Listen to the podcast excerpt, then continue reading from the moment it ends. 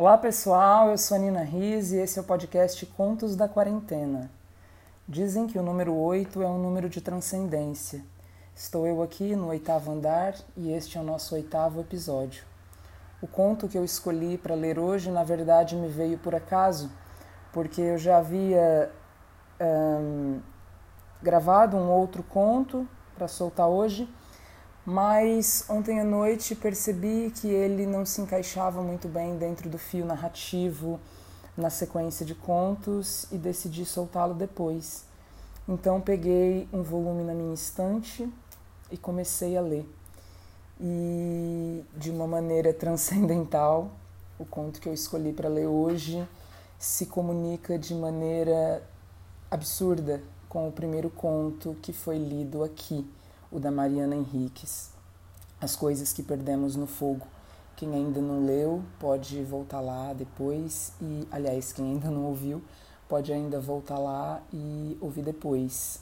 É, o conto de hoje é da Lídia Jorge. A Lídia Jorge é uma autora portuguesa que é, ganhou, obteve muito destaque e reconhecimento logo no seu romance de estreia, O Dia dos Prodígios, e além de contista, né, ela é romancista, ela escreveu um romance que é A Costa dos Murmúrios, que foi o primeiro que eu li em, 2000, em 2004, e esse romance foi adaptado para o cinema também pela Margarida Cardoso e venceu o Globo de Ouro. Ele trata sobre a guerra colonial e é um romance muitíssimo poderoso, o filme também é bem bonito e quem tiver a oportunidade de ver, veja. É, esse livro que eu tenho aqui em mãos é uma antologia de contos, foi publicada em 2014 pela Leia. E o conto que eu vou ler é, é o primeiro que abre esse volume e se chama Marido. Vamos lá.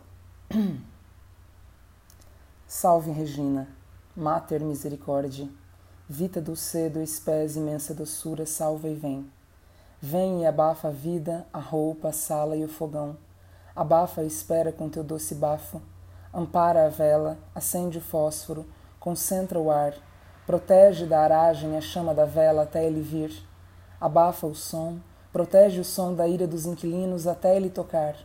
Esconde-te invisível, acocora-te, vita advocata, Mãe Suprema, minha Regina, para que ele não me deslargues, não desesperes, não me desconfines. Por que esperas? Abre as asas e protege já. Protege de seguida, protege contínuo, sem intervalo, sem desfalecimento. Protege desde hoje, desde ontem, desde as duas, desde as dez da noite, desde as cinco. Protege baixo, protege alto, protege depois, protege hora, dentro de dois minutos, daqui a duas horas. Protege à tarde, et nunc, et sempre, et amanhã, et seculorum, bem como agora e na hora da nossa morte. Amém. Protege-a bem, protege a ela e ao marido dela. Protege o marido da porteira até às sete, porque ele trabalha na oficina até às cinco. Ainda que a oficina só feche às sete, às vezes às dez, por vezes nem feche. E muitos fiquem a trabalhar pelo fim da tarde e pela noite adentro. O marido da porteira sempre larga às cinco. Ao quarto para cinco, ele arruma o guardanapo e a marmita dentro da pasta e sai, mas só chega às sete. Claro que ele precisa de proteção, antes, depois e durante, porque sempre se está em perigo numa oficina alto. Imenso perigo porque tem de se deitar sob carros inteiros e peças resvaladiças. O corpo completo no chão, a cabeça sob os motores, os olhos sob as alavancas mais perigosas. Rojar-se em grandes manchas de óleo que o sujam e o penetram do cheiro da oficina. Ele faz bem não continuar depois das cinco por causa do perigo, mas deveria vir logo para casa, trabalhar na gaiola dos pombos, folhear uma revista ou seguir uma série. Dormitar simplesmente no sofá do hall que ela transformou em saleta e a que chama sala. Aí bem poderia ele dormitar antes do jantar e não estaria em perigo. Mas não, entre as cinco e as sete o marido prefere passar em sítios que a porteira nem nomeia e sair de lá com os olhos cheios do brilho do vidro como se o que se espelhasse nos olhos do marido fosse a vasilha, não o vinho. Além disso, o marido da porteira tem um vinho ereto, porque quanto mais toma, mais perfila as pernas, a coluna e o corpo todo. o que em princípio deveria não constituir em perigo, mas constitui. Com as pernas deste modo esticadas, fica sujeito a bater com a cabeça numa esquina, a encalhar num lancio, a esfacelar um braço, a ir de encontro a um carro e ser atropelado. Antes ficasse bambo como os outros, imaginar a cara do marido sob uma roda em andamento provoca uma angústia vespertina na porteira. Por isso mesmo ela chama Regina para lhe tirar a angústia e proteger o marido, antes de a proteger a ela e a casa. Proteger o trajeto, a porta, a casa, até ele vir e depois de ele vir às sete. Mas há noites em que o marido não chega às sete, nem às oito, nem às nove. E se não chegar até às dez, ela sabe que não chegará senão de madrugada. É por isso que a hora crucial da vida da porteira acontece entre as cinco e as sete. É dentro desses minutos decisivos da tarde que se dita o dia e a noite da porteira. A porteira, aos cinco para cinco, acende a vela, põe as mãos pedindo que ele chegue antes do jantar, uma maçada se ele só vier de madrugada. Já ela o ouve tocar, depois subir, abrir a porta do elevador com dificuldade, sair de lá lentamente com o pé rígido e depois a chave começa a cair junto da porta. Sente levantá-la do chão, deve estar a revolver a chave, até que por fim ele a enfia, a roda, a desprende, a saca, fica dentro de casa e a casa se enche do seu hálito até as bacias e as janelas. Tropeça no sofá da saleta e chama: Lúcia! Ó oh, Lúcia! e o chamamento atravessa as paredes do pequeno décimo, contíguo às chaminés e às antenas, aos escoadouros da chuva e se propaga ao interior de todo o prédio e à varanda, onde a porteira na realidade já está escondida, atrás das gaiolas e protegida pela mão invisível da Regina, com o coração a bater, rex, rex. A porteira, escondida atrás do pombal clandestino da varanda antes da madrugada, a bater, a bater, o coração descomposto da parteira. Rex e Regina, venham e salvam-me a porteira, salvem-na de madrugada, salvem-na acocorada no trono do pombal. Com a cabeça sob os panos, no alto do seu mundo, no alto do grande mundo da madrugada, salvem-na deste mundo, levem-na no escuro, tratem-na com a doçura enquanto se escondem. Mater misericórdia, abre as asas, abafa o som do coração da porteira, apaga de vista do marido dela a luz que possa iluminar o ângulo escuro onde a porteira está escondida. O marido anda junto do pombal, passa hirto com as mãos tensas, apalpando o que não vê, não a vê nem lhe toca, passa e vai. Alguma coisa nele chama alto e grita à procura dela, e a madrugada calada resplandece de luz frouxa e de doçura no alto dos prédios. Aliás, também a porteira tem imensa doçura. É com a voz muito doce que a porteira, ao cair da noite, se põe a chamar a janela pela Regina, cantando como o padre Romão canta para atingir o coração do Rex através da Regina, pela salvação do mundo. Mas não canta alto como o padre Romão canta, movendo com as mãos a voz do coro. Pelo contrário, ela canta baixo, às vezes só move os lábios à janela para não atrair a ira dos inquilinos, ainda que saiba que, se cantasse alto, melhor atingiria o ouvido da Regina. Mas não. A porteira aceita que o seu pedido seja cantado baixo. É que o prédio é alto, o barulho da rua é intenso, e mesmo assim vem logo um recado pedindo que não cante a porteira na varanda. Há sempre alguém querendo dormir intensamente ou concentrar-se sobre um assunto. Há um aviador com horas perdidas querendo recuperá-las, um médico que na noite passada fez um serão noturno do tamanho de dois corredores, dois advogados lutando com a imparável cabeça dos advogados entre a lei e a infração, vigiando a vigília. Não os pode perturbar. Só mexe os lábios, Regina misericórdia. No nono andar, há um recém-nascido com cólicas. No oitavo, um ancião que acabou de ser operado. Gente querendo absoluto silêncio quando chegam às dez da noite. Ela não vai, por sua causa particular, incomodar tanta gente que logo abriria a janela reclamando o chamamento da porteira ao invocar as roupagens da Regina, doce do cedo. Ainda que o devesse fazer desde o momento em que, na oficina alta, o marido começa a arrumar a marmita na pasta, quinze para cinco. Não o fez por respeito e determinação, mas há dias toda essa gente que tanto precisa dormir e vigilar em sossego sem jamais se entender, nem ver, nem precisar de se reconhecer, parece ter se entendido e combinado. A porteira não pode esquecer. Primeiro foi o advogado. O advogado do quinto, simulando um recibo perdido, chamou-a para lhe dizer que, se ela desejasse separar-se do marido, ele mesmo asseguraria a papelada da separação. Esclareceu, com o recibo na mão, como era só uma questão de papéis, e dobrou por fim o recibo para demonstrar a facilidade com que se dobra um papel sob o vigor da lei.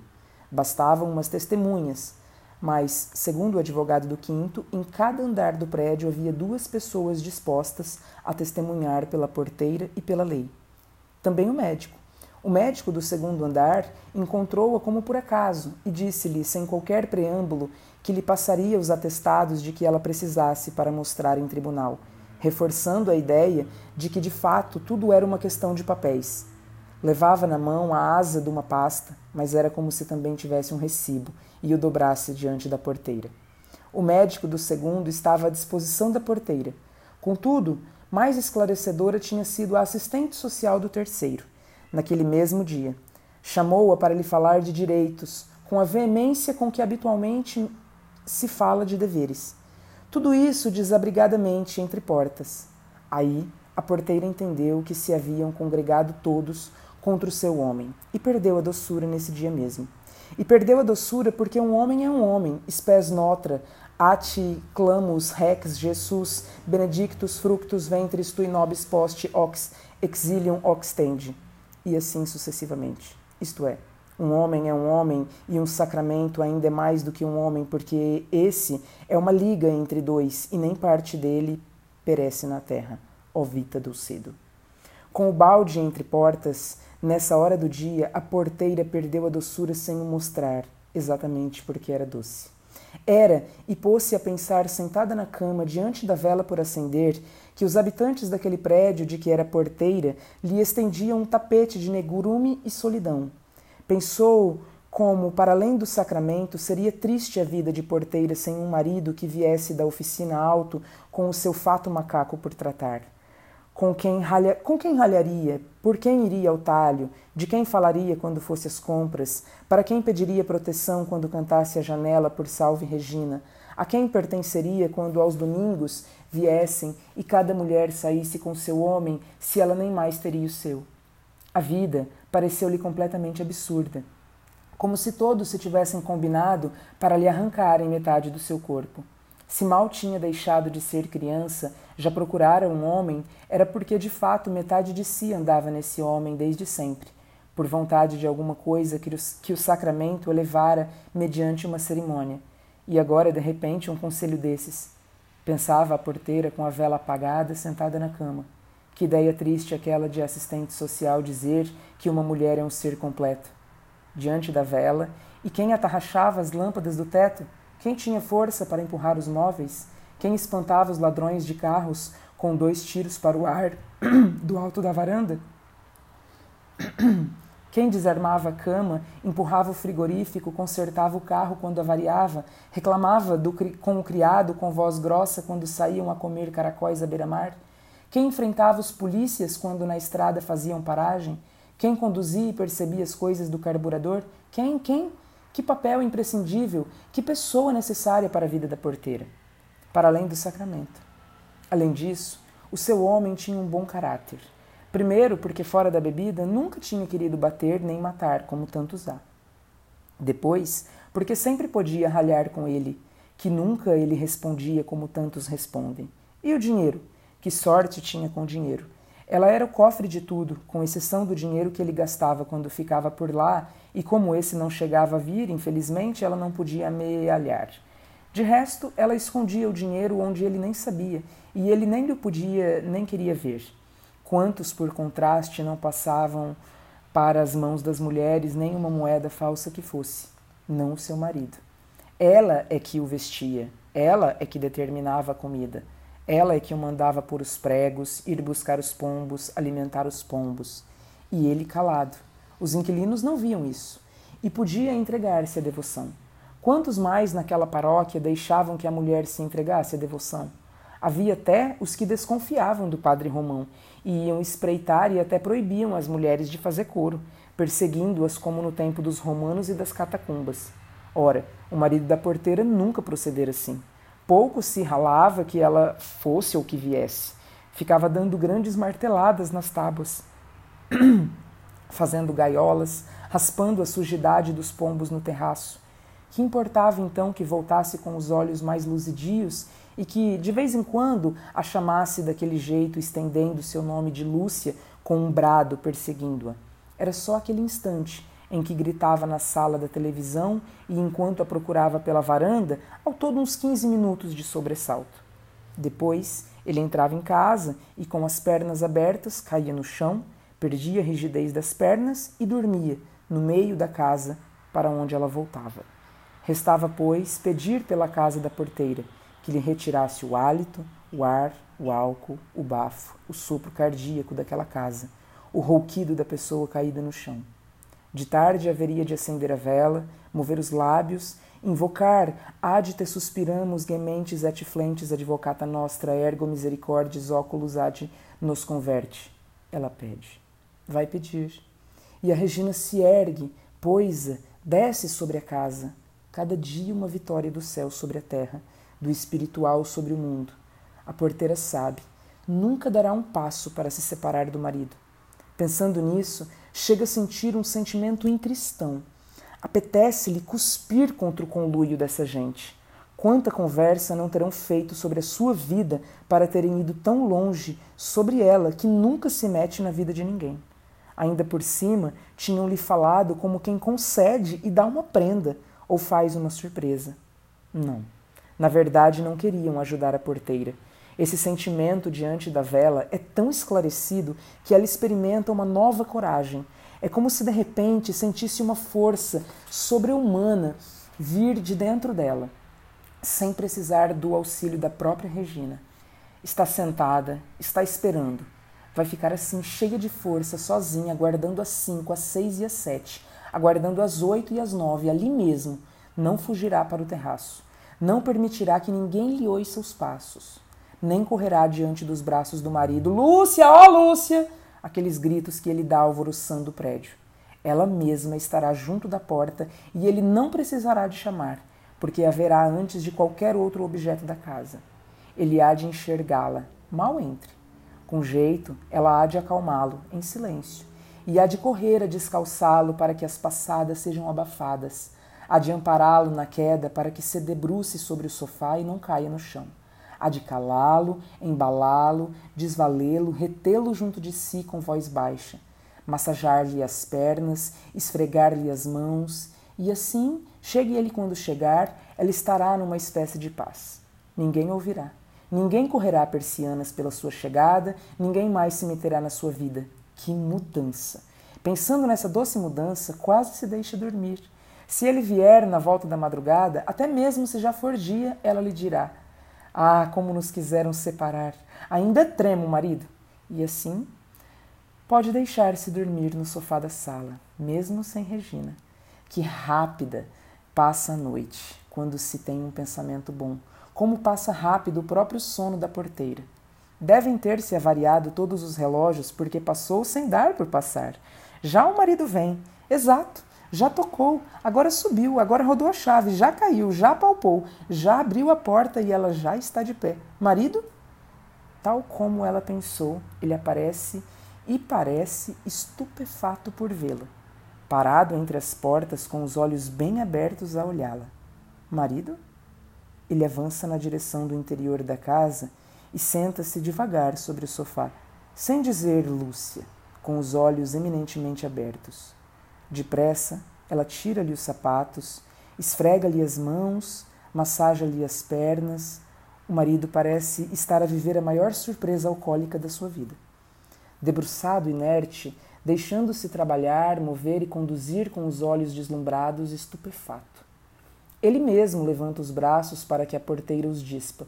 Tudo sem ruído, sem aquele grito por Lúcia pelas empenas do prédio. Sem arrastar nenhum sapatos, sem espancar nenhum móvel. Vejam como ele se vira, como seu cabelo curto de homem lhe cai pela testa, como é bonito o lábio roxo do marido sem som, só bafo. Ela até gosta do bafo a óleo e álcool. Vejam como ele procura o casaco, como se senta na cama sem o menor ruído, como procura nos bolsos, Mesmo a chave que cai não faz barulho, como numa cena longínqua, aproximada, a que se tirou todo o som. Como acende o isqueiro, como os olhos dele brilham sem ruído sob o isqueiro aceso. Lambe os lábios sob a chama, o marido da porteira sem ruído. Nem ela produzirá uma única palavra. Será muda durante a noite. Ela e as paredes dela também serão mudas, para que jamais alguém se atreva a insinuar uma vingança forçada, uma separação desventurosa, um desquite profano. Mater Misericordia Advocata Nostra. Mesmo que ele lhe aproxime o isqueiro da cara e lhe o passe pelo cabelo, ela se afastará do isqueiro, porque não a comovem. De fato, todos os inquilinos, médicos, advogados, anciães, recém-nascidos, aviadores, assistentes sociais, trabalhadores por conta própria, por conta de outrem, patrões, criadas, podem dormir descansados. Não a demoveram. Afinal, o que o marido queria não era incendiar-lhe o cabelo, mas apenas acender a vela, com os olhos abertos, sem ruído. Ó, oh, vela, mater vita dulcedo, em silêncio como a noite quer, arde a vela. Deve-se apagar a luz, deixar que a vela brilhe no escuro da noite. Também ele se sente atraído pelo brilho da vela, direita, ateada. Ele toma a vela, traz a vela, traz a vela do Rex e da Regina até junto da porteira. Puxa-lhe a roupa, aproxima a vela da camisa de nylon com o brilho e em silêncio. Ateia. Ateou? Ateou a camisa? Ela vira-se, sai da cama, esfrega-se na parede. O fogo primeiro não alastra, depois, de repente, alastra, cola, passa o cabelo. Ela remove-se no chão, no carpete da sala, junto da porta, ainda abre a porta. Mater vita, ó doçura, ventre tui nobis post hoc exilium oxtende, Ó clemens, ó pia advocata em silêncio, dulcis Virgo Maria, a porta está aberta para toda chama. A chama da porteira sai pela escada de serviço abaixo, correndo sem ruído, até o oitavo, ao sétimo, ao sexto. Só no quinto a chama da porteira para. Crepita. É a porta do advogado do quinto.